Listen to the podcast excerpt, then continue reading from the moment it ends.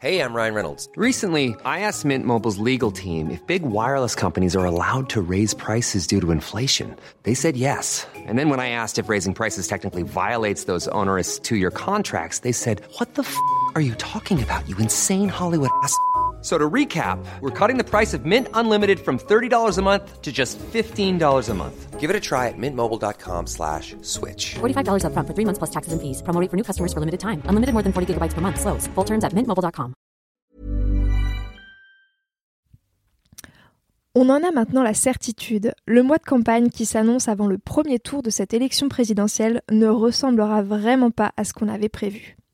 Et je ne vous parle pas d'une série de rebondissements dignes d'un thriller politique comme on en avait connu avec François Fillon et ses détournements de fonds en 2017. À l'époque, on avait bien rigolé. On avait gueulé Rends l'argent On avait regardé Philippe Poutou mettre des headshots à tout le monde en débat.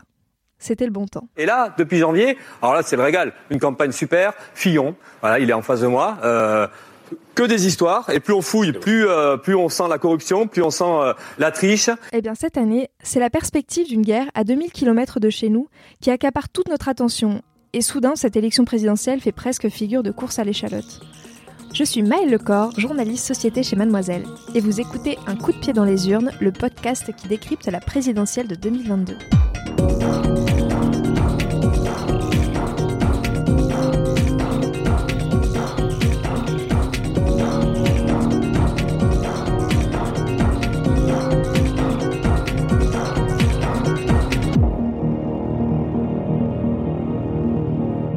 En une semaine, la campagne est complètement passée au second plan. Elle ne passionnait déjà pas vraiment les foules, mais là c'est limite si on s'en fout pas en mode à quoi bon? On en avait presque oublié que le président n'a pas dit un mot sur sa candidature et que le timing actuel ne lui permet vraiment plus de le faire. De toute façon, lui, ses parrainages, il les a déjà, plus de 1700 même, donc dire qu'il est candidat ne serait finalement qu'une formalité, dans un contexte normal. Ce mercredi 2 mars, Emmanuel Macron s'est adressé aux Français à 20h pour faire le point sur les attaques de l'armée russe en Ukraine. Pas question donc de faire sa grande annonce dans ce cadre. En tant que président de la France et président du Conseil de l'Union européenne, la charge sur ses épaules pour tenter de résoudre la crise ukrainienne est déjà suffisamment lourde, entre des tentatives de dialoguer avec Vladimir Poutine, bon courage, et apporter son soutien à Volodymyr Zelensky, dont il salue la bravoure. Un meeting était bien prévu cette semaine à Marseille, mais a été annulé. On imagine bien que dans ce contexte, l'urgence n'est pas là. Mercredi, donc, d'un ton très solennel, Emmanuel Macron a rappelé les mensonges de la Russie et a marqué sa solidarité avec le peuple russe qui refuse cette intervention militaire en Ukraine. La France prendra sa part, a-t-il affirmé, concernant l'accueil des centaines de milliers de réfugiés ukrainiens qui ont quitté leur pays pour fuir les conflits. Et puis il a eu ces mots.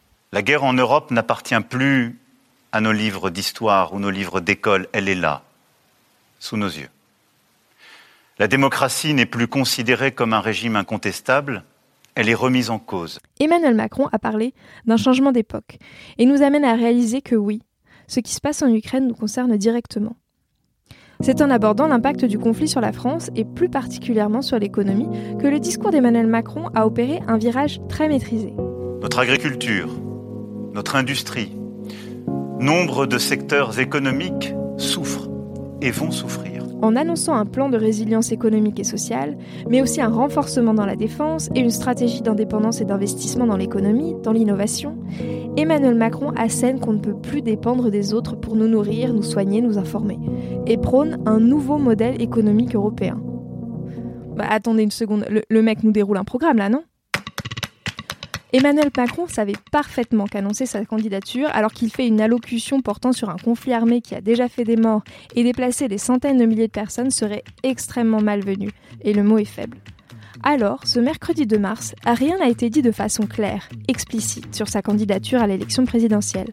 C'est d'une voix posée qu'il s'est adressé à nous avec un regard droit et franc, et c'est d'un ton rassurant qui nous a fait comprendre que le monde va mal, mais qu'il sera là pour nous guider et qu'il faut que l'on reste soudés tout ira bien les enfants. Une façon habile de nous dire que nous aurions plutôt intérêt à continuer le chemin ensemble pendant encore 5 ans. En ces temps troublés, après deux ans de pandémie et face à ce changement historique, l'allocution d'Emmanuel Macron nous a laissé entendre une chose. C'est la stabilité qui sera notre salut.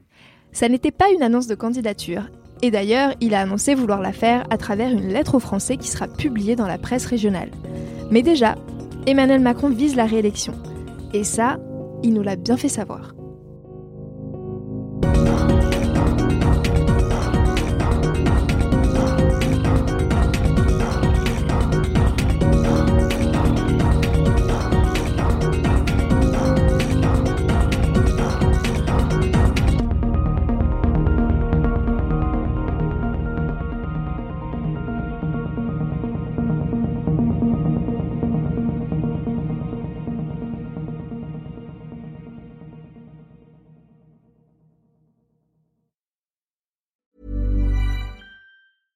Hey, it's Paige DeSorbo from Giggly Squad. High quality fashion without the price tag. Say hello to Quince.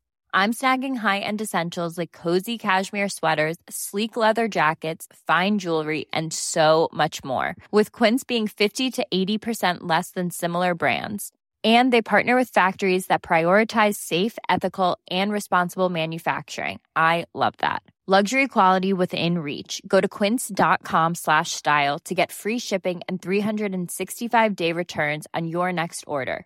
Quince.com slash style.